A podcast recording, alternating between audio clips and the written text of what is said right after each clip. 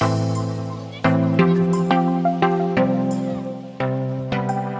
cuántas personas en algún área de su vida pueden sentir como un bloqueo en la mente, en el espíritu o en nuestra vida en general? Es como si usted dijera, pastor, me siento bloqueado o siento que algo me está deteniendo. Y le voy a decir algo, y muchas personas específicamente después del COVID o después de esta pandemia, que ya no sé si estamos saliendo o no estamos saliendo, yo ya no entiendo nada, pero vamos a suponer que estamos saliendo y después de esta pandemia yo no sé específicamente cuántas personas pueden decir, pastor, es que me siento bloqueado y o me siento como aturdido o me siento como sí, como como que como que algo me está deteniendo. Y le voy a decir por qué está pasando esto. Después de la pandemia, eh, las personas han experimentado un sinnúmero de cosas.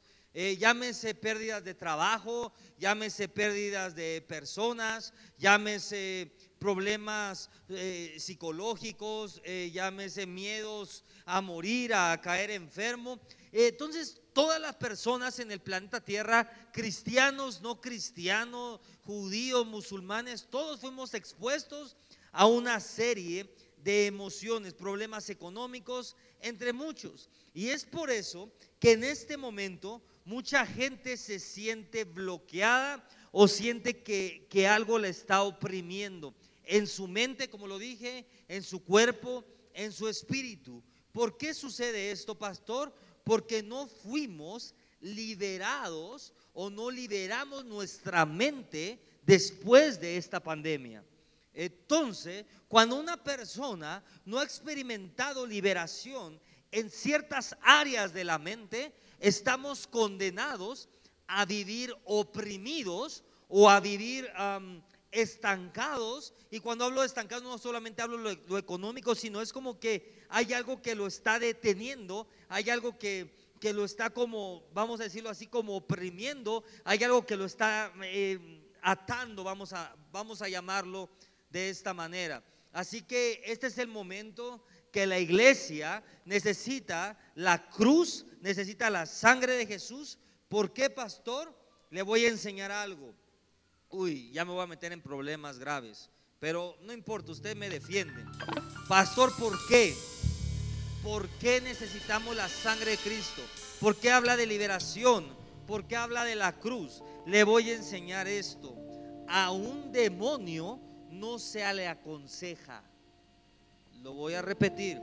A un demonio no se le aconseja, se le echa afuera.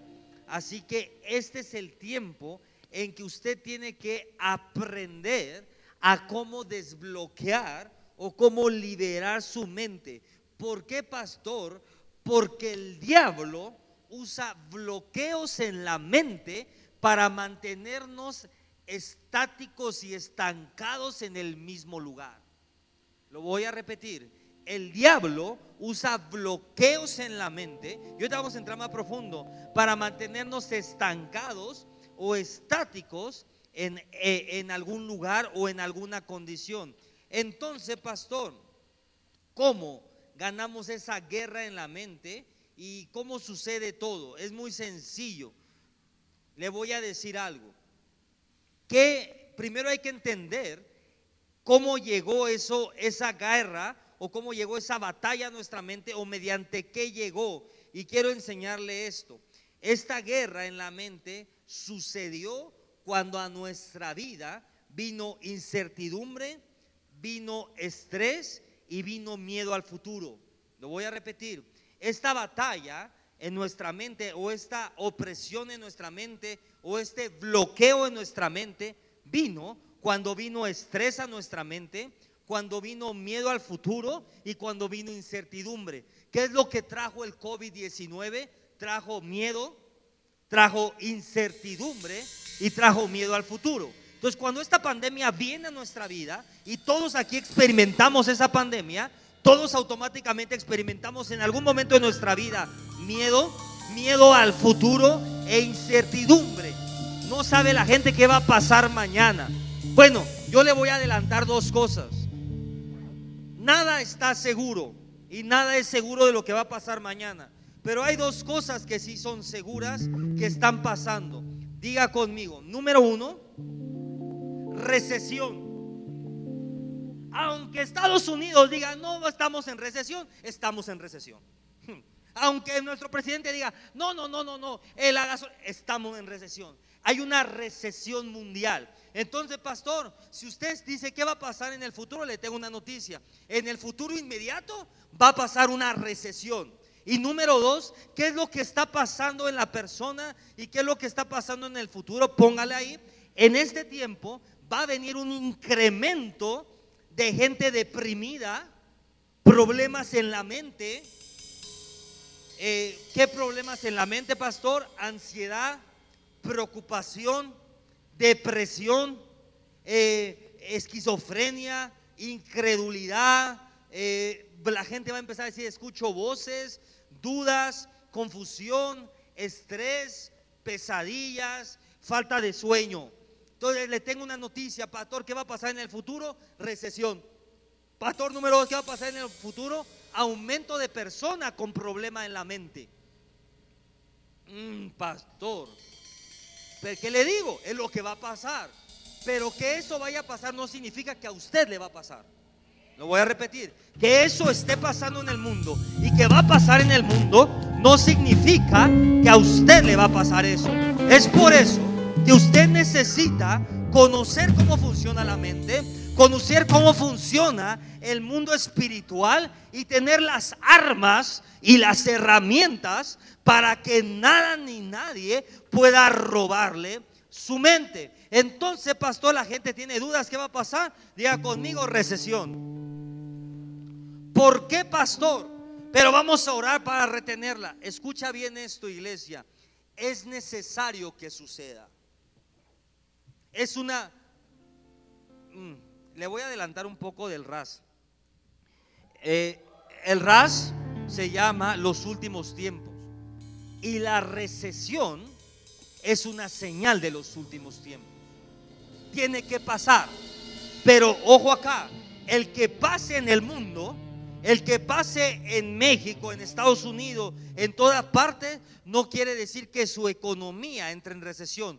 Al contrario, cuando el mundo entra en recesión, usted entra en un aceleramiento sobrenatural.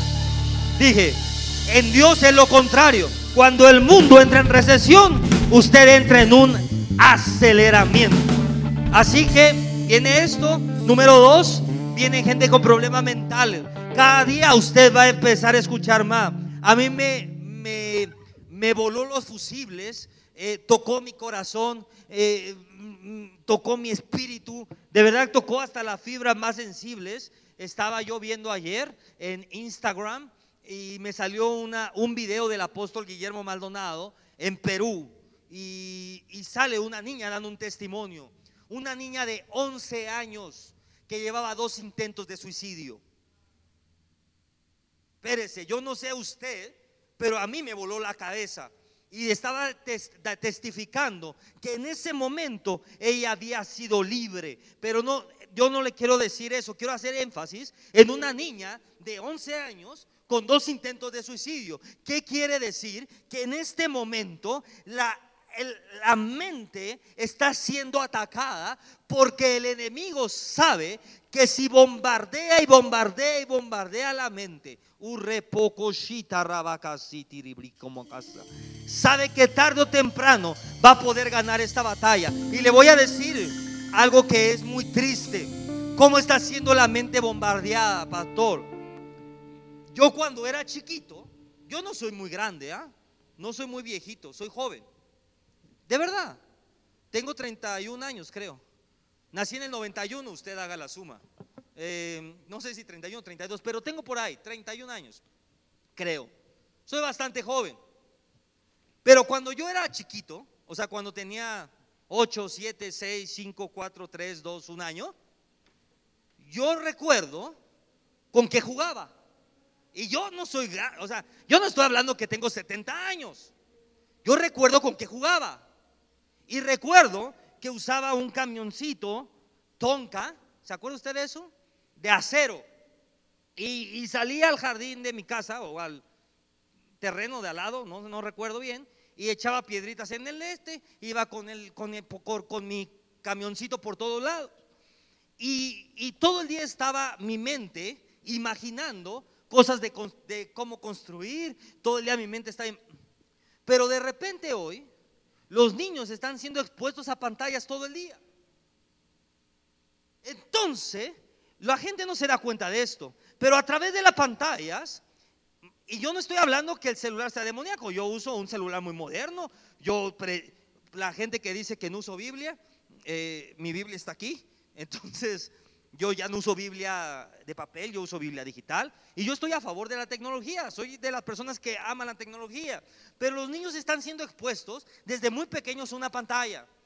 Y los niños comienzan a creer, ¿se acuerdan lo que prediqué hace ocho días? Lo primero que les enseñan es su, lente. Comienzan a creer que eso es una realidad. Y el diablo, a través de eso, ha ido tomando la mente desde muy pequeños. Y es por eso que vemos niños de 11 años, de 7 años, de 8 años, con, con un pensamiento de suicidio. Usted dice, eso no es normal. Le voy a decir algo. En mi escuela, cuando yo iba en primaria, y en todas las primarias que conocíamos, yo nunca oí que un niño se quería suicidar.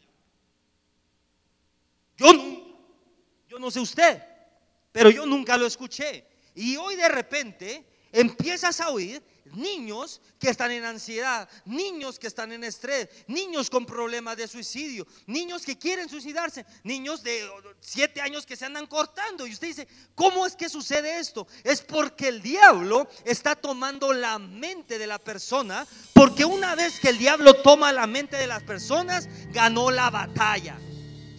Uy, dije, una vez que el diablo toma la mente de la persona, ganó la batalla. Entonces, ¿qué es lo que vamos a ver? Todos estos problemas en la mente es algo que todos los días lidiamos con eso y tenemos una guerra que tenemos que ganar. Y le voy a enseñar algo. Una cosa para que diga, entonces pastor, ¿quiere decir que yo no puedo sentir estrés? No, no, no. Una cosa es estar ansioso por un momento.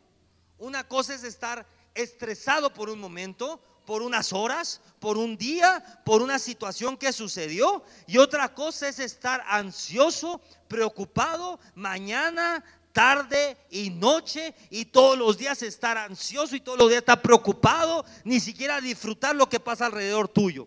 Eso es algo completamente diferente. Dije, nosotros podemos experimentar por un segundo la ansiedad, por un momento el estrés, pero usted no puede vivir estresado, pero usted no puede vivir ansioso, pero usted no puede vivir con miedo. ¿Por qué, pastor? Porque si usted toda su vida está marcada por o la mayor parte de su día está marcado por el estrés, por la ansiedad, por la depresión, por la tristeza, por lo que usted le quiera decir, por pensamientos, por preocupaciones, por confusión, eh, por lo que le quiera poner, esa es una señal que usted está siendo influenciado por un espíritu demoníaco. Mm. ¿Ya se quedaron callados? Toda persona que todo el día está viviendo en estrés, que todo el día está viviendo en ansiedad. Es más, ya ni tienes por qué estar estresado y sigues estresado. Lo voy a repetir. Ya ni tienes por qué estar estresado. de pastor, no tenía trabajo y estaba estresado. Ahora tengo trabajo y sigo estresado. Y ahora estoy más estresado. Pero espérate, tu estrés era que no tenías trabajo y que no tenías para pagar la renta. Ahora tienes un buen trabajo, tienes para pagar la renta y que no, pastor, es que ahora estoy más estresado. Cuando tú dices, cuando tú ves que tu problema temporal, vamos a decirlo así, fue resuelto y sigues con ese espíritu o sigues estresado o sigues ansioso, es una señal que hay una influencia demoníaca o que hay un espíritu inmundo influenciando tu mente. Dije, influenciando tu mente. Así que, uy, uy, uy, uy. Cuando hablo de influenciado, no, no estoy hablando de poseído. Yo sé que muchos lo saben, pero quiero poner claro porque es domingo y yo sé que hay mucha gente nueva. Usted piensa cuando hablo de influencia demoníaca, usted lo primero que se le viene es el exorcista, ¿sí o no? Claro, pero eso no es una influencia demoníaca. Esa es una posesión demoníaca. Cuando hay, hablamos de una posesión demoníaca, quiere decir que un espíritu tomó el control total del cuerpo, de la mente, del espíritu, del alma y de todo de una persona. Toda persona que cree en Jesús y que ha reconocido a Jesús como su Señor y Salvador no puede estar poseída. Pero sí podemos estar oprimidos, sí podemos estar eh, influenciados. Entonces hay una gran diferencia, y quiero ponerlo aquí claro, entre una posesión y una influencia. La influencia es un, es, un espíritu que entra a tu mente a través de ideas, a través, toma el control de tus emociones y se refleja en tus acciones. Lo voy a repetir. La influencia demoníaca es un espíritu que entra a través de ideas, toma el control de tus emociones y se refleja en tus acciones. Se lo pongo en español. Entra un espíritu en la mente diciendo, uy, yo creo que yo ya no tengo que orar. Yo creo que yo ya no voy a dar mi casa de paz. Porque, pues no sé, igual y no estoy listo. Yo creo que no es mi llamado, yo creo que no es mi propósito. Ya entró el espíritu. Y ese espíritu comienza a tomar control de tus emociones venías a la iglesia en fuego, venías a la iglesia listo para recibir, diciendo, yo necesito de aquí para llevarlo a mi casa de paz. Y ahora llegas así. Ojo acá. Entonces tus emociones ya empiezan a decir, ¿y si no voy? Y mejor si no intercedo. Y mejor si no oro. Y mejor si no doy mi casa de paz. Y mejor si no me subo a adorar. Y mejor y mejor y mejor. Un demonio entró a través de una idea y ya tomó el control de tus emociones y termina reflejándose en tus acciones. Dejaste de hacerlo, dejaste de ir, dejaste de adorar, dejaste de anhelar, querer estar en... Y todo empezó porque tomaron tu mente. Así funciona el mundo espiritual. La gente no le toma el valor a la mente. Y es por eso que tenemos un país como lo tenemos. Porque si usted aprende a dominar su mente, si usted aprende a dominar sus emociones, se evitaría el 98% de problemas que usted tiene. En su matrimonio, en su familia, en sus relaciones personales, con su mamá, con su papá, si pudieras controlar las emociones. Si supieras cómo funciona esto, mira cómo es esto, lo dije, entra en un pensamiento, toma el control de tus emociones y se refleja en tus acciones. Diga conmigo, hay tres niveles de guerra espiritual en la mente. Número uno, ahí le va. Número uno es el primer nivel de guerra, es la guerra por la palabra de Dios. Lo voy a repetir es la guerra por la palabra de Dios. Déjame explicarte cómo funciona la guerra por la palabra de Dios. Tú estás en un servicio escuchando una prédica en este momento y, y tú empiezas a decirte a ti mismo, no, yo creo que eso está medio raro. No, yo creo que eso no es una prédica. No, yo creo que el pastor no está viviendo eso que está predicando. Yo creo que eso es imposible de hacer. Con esa clase de pensamientos, el diablo te saca y usted ya no puede recibir lo que Dios tenía para ti. Yo creo que eso no es para mí. Te sacó el diablo. Pastor, es que usted está hablando de Jezabel y yo no soy Jezabel. Es que todos tenemos un poquito de Jezabel. Acá no. Oigan, y, los hombres dicen a, la esposa, sí, no, espérate. El espíritu, Jezabel es un espíritu. Y un espíritu puede estar en un hombre y en una mujer. O sea, puede haber hombres jezabélicos, sí. ¿Mm? Entonces no, no crea que, ay, no es para la mujer. No, no, no. Entonces, pastor, usted está hablando de que saber eso no es para mí. No, espérate. Si tú decides, ¿sabes qué? Esa palabra es para mí. Porque toda palabra de Dios es para mí. Esa prédica va a provocar algo en ti. Esa prédica va a liberar un área que igual tú no sabías que estaba detenida. Esa prédica te va a romper una maldición generacional que igual estaba operando en tu vida. Y tú no lo sabías. Pero el espíritu de religión el espíritu de religión, ¿sabe qué es lo que dice? Eso no es para mí. Eso es el espíritu de religión. Eso no es para mí. Eso es para el alado. Pero yo le voy a decir algo. Yo todas las veces que he estado sentado ahí, he dicho, esa palabra es para mí. Esa palabra tiene que edificar mi vida. Esa palabra me tiene que liberar. Esa palabra tiene que causar algo. Es para mí. Pero el espíritu de religión dice, no, eso no es para mí. El espíritu de religión dice, no, eso ya lo sabía. El espíritu de religión, repocoshita rabacasa, dice, no, no, no, no, no, eso yo ya lo había escuchado. Eso es el espíritu de religión. ¿Y sabes qué es el espíritu de religión? ¿O cómo opera? Con argumentos en la mente. Por eso es que tú hablas y no penetras. Y tú le dices a alguien, alguien que está en religión muy profunda, es que mira, la palabra de Dios dice aquí esto y te dice, no. Pero tú estás enseñándole en la Biblia, diciéndole, mira, aquí dice. Y usted dice, no. Oye, pero aquí dice que, que, que, que Jesús echaba fuera demonios. Aquí dice, no. Eso no. Oye, pero aquí dice que nos bauticen en nombre del Padre, el Hijo y del Espíritu. No, no. ¿Sabe por qué? Porque hay una fortaleza mental tan grande que el diablo ya tomó el control total de sus mentes. Uy. Entonces, pastor, la, la gente sale libre de la iglesia, dice, wow, pero al salir, cuando usted ya es libre de su mente, al salir vuelven a venir esos eh, negatividad, vuelven a venir la incertidumbre, pero ahí mismo, cuando empieza a venir otra vez la negatividad, cuando empieza a venir la incertidumbre, Dios le robó la palabra que recibió.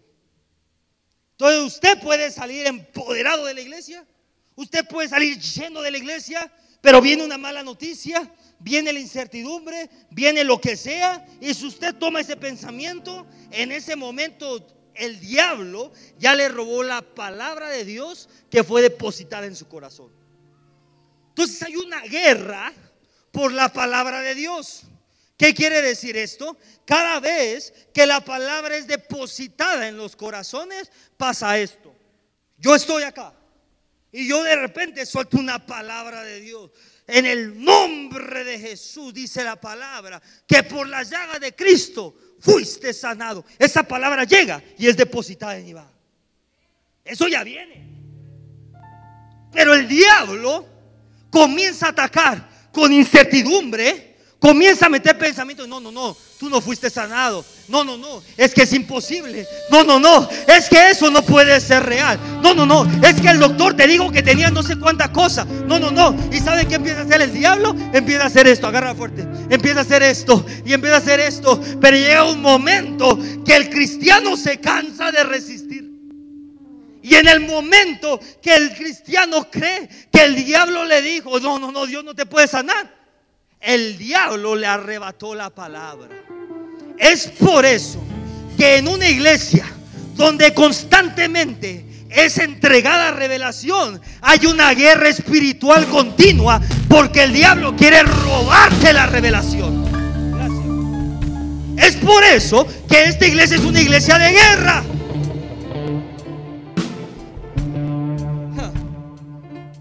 Al que no tiene nada, no le pueden robar nada. Dije, al que no tiene nada, no le pueden robar nada. Religioso de todo ahí, cabeza dura. ¿Qué le va a hacer el diablo? Nada. Porque no tiene nada. Si usted va en la calle, caminando, sin celular, sin cartera, sin reloj, sin nada, con una playera guanga, con unos chores y una chancla vieja, ¿qué le van a robar a usted? Nada, no necesitan ir con precaución. Pero si usted va con, con su portafolio y lleva un millón de pesos, ¿cómo usted va en la calle? Así. ¿Cómo va usted? Atento. Vigile, porque yo tengo aquí mi dinero y yo tengo que estar atento que nadie me robe, que nadie me siga. Cuando uno carga mucho, cuando uno carga mucho, tienes que estar atento, tienes que estar vigía. Mira, ahí viene el diablo, me quiere robar. Ahí viene el diablo, me quiere robar mi revelación, me quiere robar mi bendición, pero yo no se lo voy a permitir. El problema es que yo no sé si usted no se la cree. Pero le voy a decir para que se la crea. Usted tiene un manto apostólico. Usted tiene un manto profético. Usted tiene un manto de sanidad. Usted tiene un manto de milagros. Usted tiene un manto que vale millones. Cuide el manto. ¿Por qué dejas que el diablo te lo ande engañando? ¿Ah? El diablo no le roba nada al que no tiene nada valioso. Si usted es constantemente atacado por el enemigo, es porque usted tiene mucho y el diablo quiere lo que usted tiene. Entonces, pastor, ahí es cuando usted recibe revelación, cuando usted recibe una semilla, automáticamente se levanta un plan de contención para quererle robar esa semilla, para querer contenerlo, para querer detenerlo e impedir que camine en esa promesa. Es por eso que entre mayor nivel de revelación y de profundidades y de conocimiento de Dios tengamos, mayor nivel de ataque tenemos. ¿Por qué pasa esto, pastor? Porque el diablo sabe que si tú usas el manto de sanidad, un montón de gente se va a sanar. El diablo sabe que si tú usas el manto de liberación, un montón de gente te la vas a arrancar. Por lo tanto, ¿qué quiere hacer? Comienza a querer entrar en tu mente diciéndote no estás listo, no estás preparado, este no es tu tiempo. Mira, a ti no te seleccionaron, mira, a ti no te levantaron, mira, en ti no creyeron. Eso toma tus emociones y tus emociones se reflejan en tus acciones. Si usted cayó en este juego, me lo regresaron a Kinder. Estoy de quién? No estoy entrando en estrategias profundas del diablo. Estoy entrando en estrategias superficiales de Satanás. Esto siempre lo hace. Esto siempre lo hace. Siempre lo hace. Entonces, pastor, ¿qué quiere decir esto? Que cada vez que nosotros recibamos la palabra, dije, el enemigo va a querer robarnos la palabra. Es por eso que usted, cada vez que el diablo quiere entrar, usted tiene que meditar en la palabra. En otras palabras, declarar la palabra con autoridad. En otras palabras, rugir. Pero bueno, ya vio cómo todo empieza a tener sentido. Número dos, la primera guerra es por la palabra de Dios o por la revelación que ha sido depositada en ti. La segunda guerra es por tu mente o es en la mente. ¿Qué quiere decir? Por tomar ese territorio. Ahorita voy a entrar en esa. Ahorita no la voy a tocar, pero voy a entrar.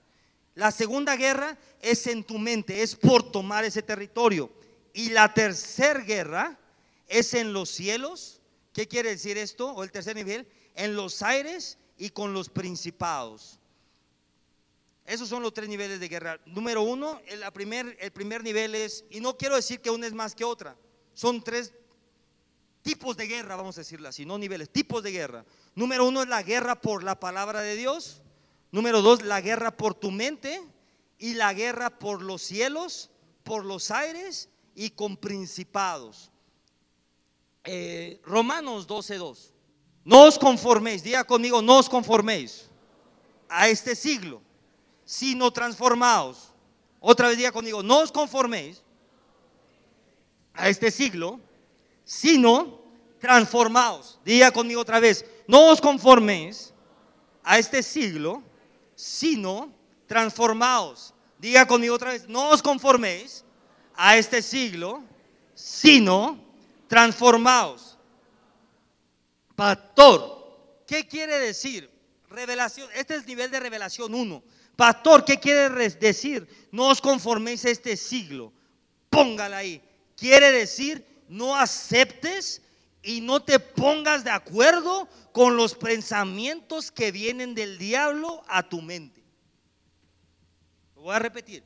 Quiere decir, no aceptes y no te pongas de acuerdo con los pensamientos que el diablo pone en tu mente.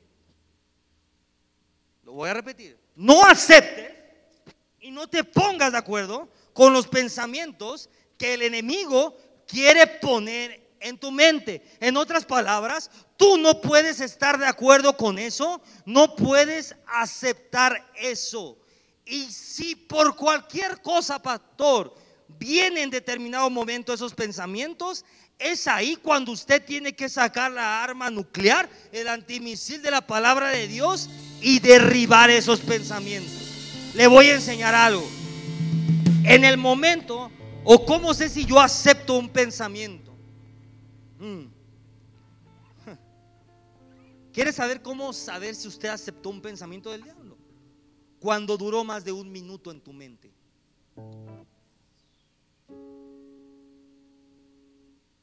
No un día, no dos días, no diez días, no un mes. Ahí ya usted ya... Cuando un pensamiento duró más de un minuto en tu mente, el pensamiento ya entró como el diablo quería que entrara. Cuando usted viene un pensamiento, y si a mi hija le pasa algo, ¿se acuerda hace ocho días? ¿Qué va a decir usted? No, no, no, no, no el que habita morará bajo la sombra del omnipotente. Pero en el momento que un pensamiento toma un minuto, ay, es que si ya valiste. Dile al de al lado, ya te frió el Satanás en aceite caliente. Es la realidad. Con un minuto que el pensamiento dure en tu mente es una señal que tú lo tomaste, lo atesoraste y ya está dentro de ti. Y ese pensamiento está listo para generar una revolución en tu mente. En otras palabras, para tomar tu mente, para tomar tus emociones y verse reflejado en tus acciones. Uy, pastor, eso no está bueno, pastor. Pues, ¿qué le digo yo? Usted sabe cuánto va a entretener esos pensamientos. Llámese como se llame. Pensamientos de fracaso, pensamientos de miedo, pensamientos de enfermedad, pensamientos de iniquidad, pensamientos de lo que sea. En el momento que el pensamiento duró un minuto en tu mente, es una señal que usted no derribó el misil, sino que el misil aterrizó en donde tenía que aterrizar. Y prepárese, porque si usted sigue pensando, entre más le dé vueltas a ese pensamiento, sus emociones, uy, amacasa, dije, mira esto, cada vez que usted le da vuelta a un pensamiento, sus emociones están siendo tomadas. Ahí le va. Y le voy a enseñar cómo funciona la mente para que usted lo entienda. El diablo es canijo. Vente tú para acá conmigo. No, pero suéltala. El diablo es canijo. Cuando usted viene a un retiro, cuando usted ha sido libre, cuando Dios le vive en una intercesión, en una eh, casa de oración, en una casa de paz, en un retiro, usted ya está libre completamente. Dice, usted ya está libre, yo ya puedo levantar mi mano. ¿No? no siento nada. Pero de repente viene un pensamiento a tu vida y te dicen, yo creo, vamos a ponerlo muy sencillo, yo creo que pues la gente sí está prosperando y todo, pero yo creo que a ti Dios no te va a prosperar. Y la gente empieza a venir este pensamiento, es que a mí cuándo? Yo creo que eso no sucede conmigo. Entonces lo que hizo el pensamiento es que, ahí agárralo, lo tomó y se fue a su casa. Y no pasó nada. Porque él tiene, yo no sé si está listo, porque él en este momento tiene el control del pensamiento o cree tenerlo. Llévate el pensamiento para allá. No, se lo puede llevar. Vente para acá. Puede traerlo. Suelta el pensamiento. Suéltalo. En ese momento, cuando viene el pensamiento, es fácil soltarlo. Suéltalo. Es fácil tener el control sobre el pensamiento. Eso es cuando fuiste atacado. Pero de repente pasa una semana y le diste vueltas a ese pensamiento en tu mente. Y estabas viendo Survivor. Ay, le, salió la que le iba. Por si estaba preocupado usted. Ya no lo voy a ver porque ya salió la que le iba. Pero bueno, usted está viendo Survivor, feliz en su casa. Ya no le estoy hablando de leyendo la Biblia, meditando. No, no, no. Viendo Survivor con su familia. Y de repente usted está viendo la tele y viene ese pensamiento. Uy, esta tele tan chiquita, ¿cuándo podré comprarme una? Dios prosperó al de adelante y a mí no. Y esto fue lo que pasó. Le diste vuelta. Y de repente, espéreme, espéreme, espéreme. Yo no soy tan hábil como el diablo para darle vuelta a esto. ¿Ok? Y de repente Estás otro día en tu casa y no hay leche. Y dice, ¿hasta cuándo he de soportar que no hay leche? Es que conmigo Dios no me prospera. Y ahí está. Y así hay personas que llevan cuatro años haciendo esto. Yo creo, no es que Dios dicen que libera, pero yo creo que eso Está raro, eso no es del Dios. Pastor, es que el pastor dijo que iban a quemar las deudas. Yo creo que eso es demoníaco. Yo mejor no llevo mis deudas. Y entonces, ¿ahí tienes el control? Sí. Él cree, mueve el pensamiento para arriba, mira, venga, venga para acá para que todos te vean. Él cree tener el control del pensamiento. Pero llega un momento que cuando dice, yo estoy cansado de esto, suéltalo. Ya el pensamiento tiene el control de él.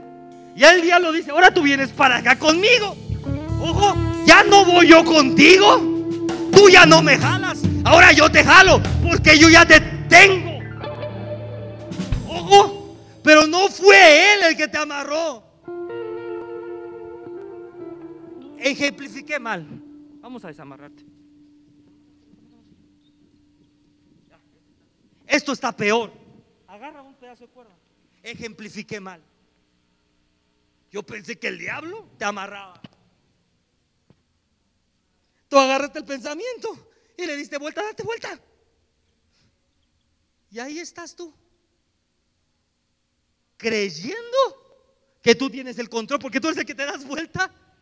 Pero cuando menos te das cuenta, el diablo te tiene dominado y te jala para donde quiera. Y todo empezó por qué? Porque no supiste soltar un pensamiento demoníaco.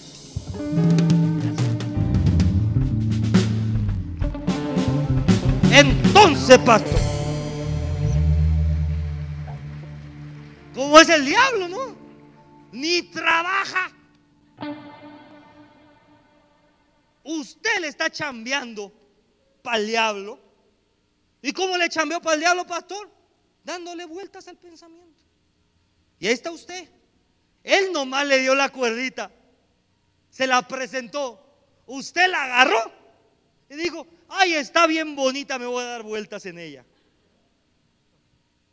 ¿Qué clase de cristiano es usted? Es por eso que cuando un pensamiento llega y comienzas a darle vueltas, una persona te ofende y comienzas a decir, no, es que sabes qué, él me hizo esto. Y alguien te preguntó por esa persona y un mes después le dices, es que él me hizo esto, ¿sabes qué estás haciendo?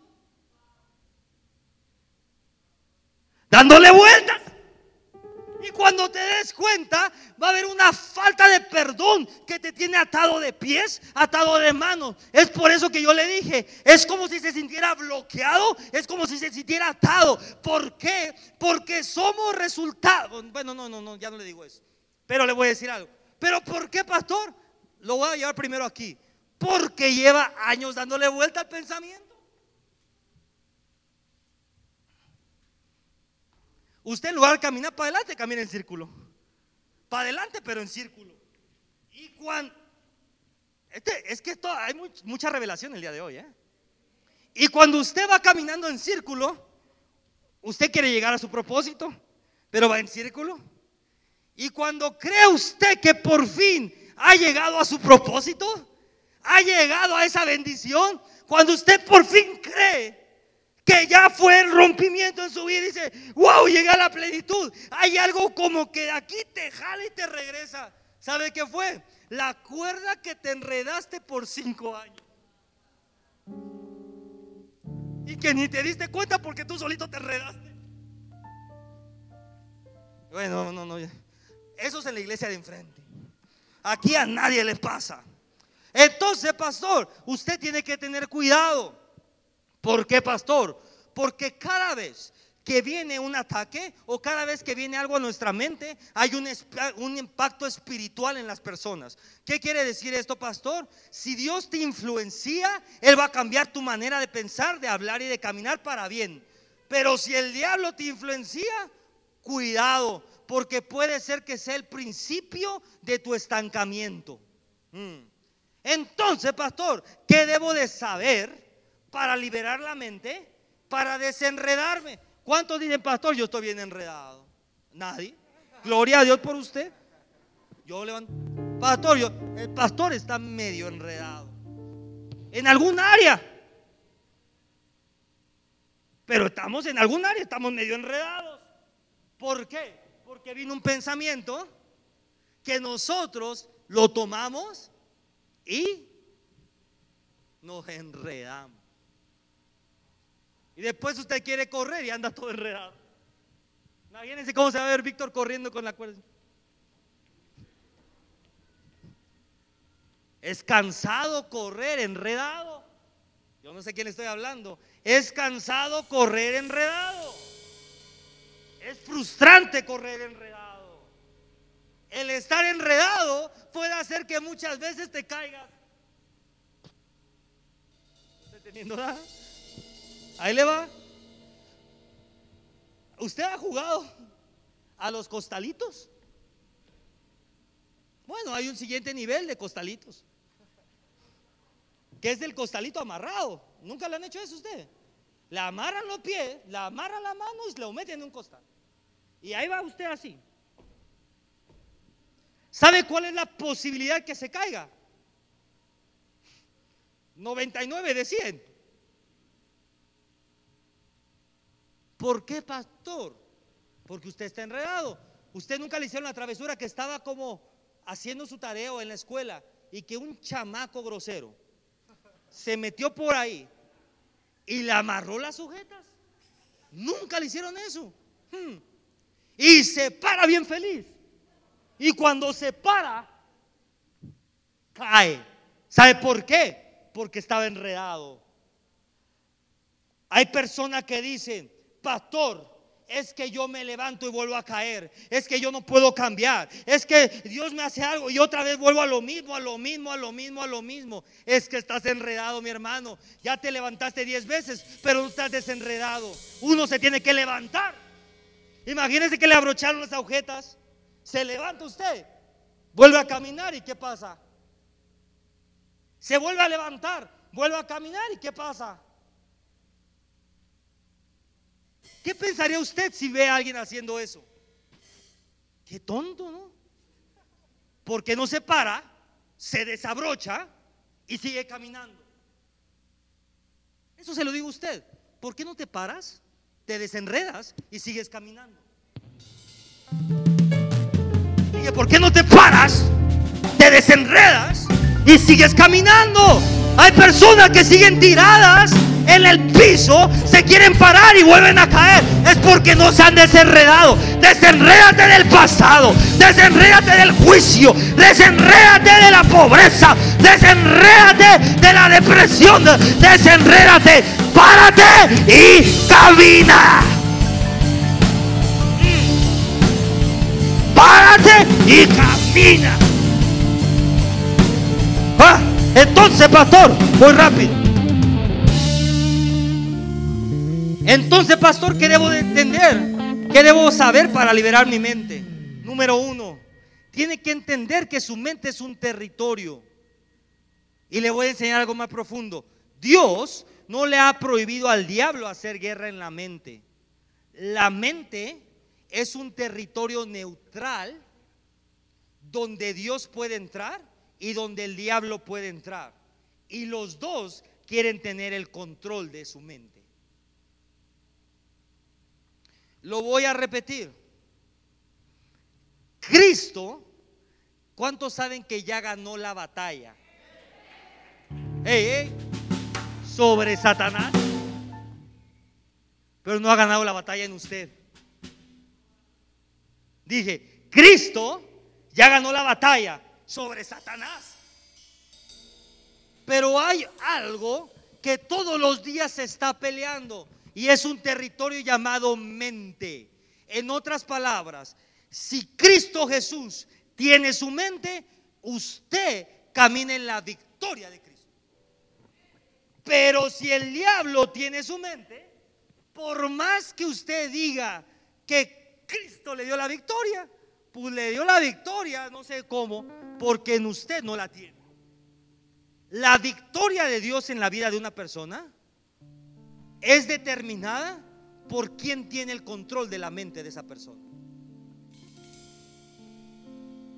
Puede decir de todo. Puede ser usted un gran orador, puede ser un gran predicador, puede ser un gran evangelista, pero si Dios no tiene el control de su mente, la batalla no la ha ganado Dios en su vida. Uy. Número uno, ¿qué debe usted saber para ser libre? Que la mente es un territorio. Cuando nosotros renovamos nuestra mente con la palabra de Dios, Dios comienza a ocupar ese territorio. Así de sencillo es. Imagínense que es una computadora y tiene de un lado pornografía y de otro lado versículos bonitos, imágenes de versículos. El 50 y 50 del disco duro, le voy a decir qué pasa. Cuando usted empieza a poner más versículos, empieza a salir lo otro. Y cuando empieza a poner más palabras, eso es una renovación de la mente. Cuando usted comienza a rugir, cuando usted comienza a través de declarar la palabra de Dios a crear canales neuronales, usted está renovando su mente. Y cuando la mente está siendo renovada, la mente está siendo ocupada por Dios. Pastor, ¿Cómo sé que yo ya perdí mi mente? Hay mucha gente que ha perdido su mente. ¿Y cómo es que sabemos que perdemos nuestra mente? Cuando perdiste tus sueños, cuando perdiste la visión, cuando el diablo te dijo que era imposible hacer algo y decidiste ya no hacerlo. Lo voy a repetir. Cuando perdiste tus sueños, cuando perdiste esa visión que Dios te dio, cuando oíste un pensamiento que te dijeron que era imposible y tú creíste en ese pensamiento y mejor dejaste de intentarlo. ¿Sabe cuánta gente dijo que esta iglesia iba a cerrar en una semana? ¿Y sabe cuánta crisis hemos tenido? Como dos. Que diría, ya no puedo. Pero ¿qué pasa? Yo no permito que ese pensamiento entre a mi mente. Y mire usted qué está pasando alrededor. Estamos expandiéndonos. Estamos ensanchándonos. hombres de Dios, del mundo, con peso, quieren estar en este altar. ¿Por qué? ¿Por qué? Porque no le diste lugar al diablo. Porque aunque el diablo te diga, esa visión es imposible, tú tienes que decir, imposible es para ti. Pero yo todo lo puedo en Cristo que me fortalece. Imposible para ti, diablo mentiroso, porque yo todo lo puedo en Cristo Jesús, mi Señor. Si Dios te hizo una promesa, si Dios te dio un sueño, te voy a decir algo.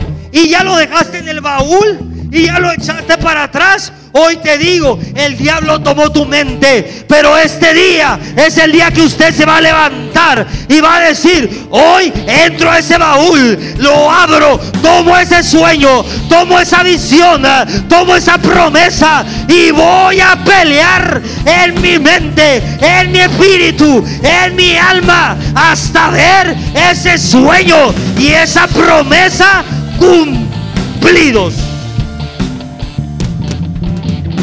No sé quién lo va a pelear. Pero ¿qué tenemos que hacer? Levantarte, pelear y recuperar tu territorio. El diablo puede tener la posesión física de un territorio, pero jamás tendrá la posesión legal. No está entendiéndolo. Se lo voy a repetir. El diablo puede tener la posesión física de un territorio, pero jamás tendrá la posesión legal. ¿Qué quiere decir esto, pastor? Usted tiene una casa. ¿Qué lo hace dueño de una casa? Dígame usted. Que viva en ella. Uy, uy, uy, uy. Dije, ¿qué lo hace dueño de una casa? ¿Que vive en ella lo hace dueño? ¿Qué lo hace dueño? Las escrituras. Puede ser que el diablo entró a tu casa, tu mente. Puede ser que no se quiera salir. Puede ser que el pelado ni renta te pague. Pero solamente, ¿sabes qué necesitas? Ir a las escrituras tomar las escrituras, ir con el abogado y decirle, tú estás ilegal en mi mente, tú estás ilegal en este territorio, aquí están las escrituras, aquí está mi abogado, salte o te echo fuera. Sigue, Pero hay personas que tienen las escrituras en su mano, que conocen al abogado y que no hacen nada. ¿Sabe qué hace? ¿Sabe qué hace? Mentalidad de religioso, póngala ahí. Igual la mentalidad de víctima. Es que, ¿sabe por qué no construimos? Porque no tenemos dinero mentalidad de víctima. ¿Sabe por qué no salimos a evangelizar?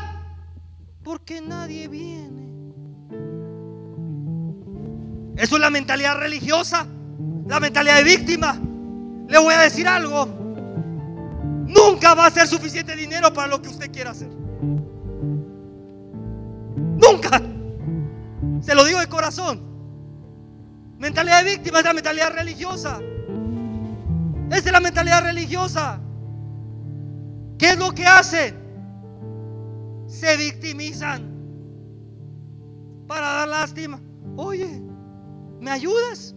Es que no tengo en dónde vivir. ¿No tienes dónde vivir? Tienes unas escrituras, tienes una propiedad y tienes un abogado. ¿Y sabe qué te dicen? Es que me le invadieron. ¿Y qué has hecho? Ya fui ahí, pastor. ¿Y qué te? Me sacaron la lengua y me dijeron que me fuera y me fui.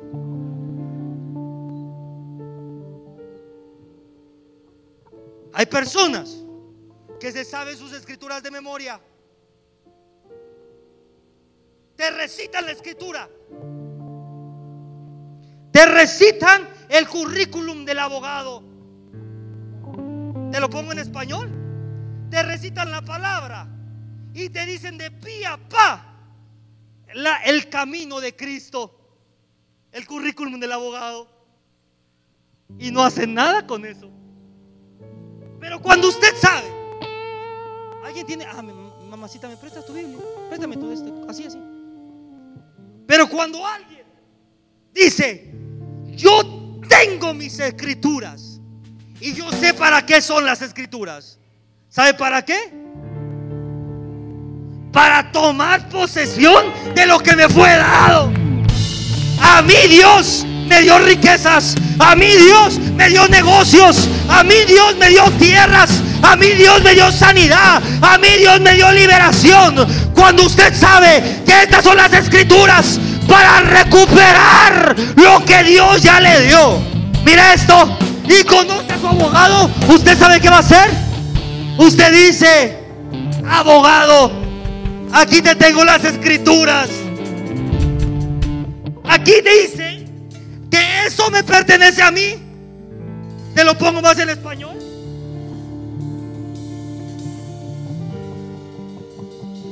Aquí dice, aquí dice que yo soy sano. Aquí dice que yo soy próspero. Aquí dice que yo soy libre. Aquí dice que yo soy bendecido. Entonces usted va con su abogado y dice, abogado, aquí dice, pero hay unos pelados que me invadieron. Así que vamos a hacer algo. Usted pelea por mí con mis escrituras y cuando tú me digas, abogado, vamos a ir al terreno y vamos a sacar por la fuerza a todos aquellos que invadieron mi terreno. Yo no sé quién está listo para recuperar el territorio que Dios te dio. Dije, yo no sé quién está listo para recuperar el territorio que Dios te dio.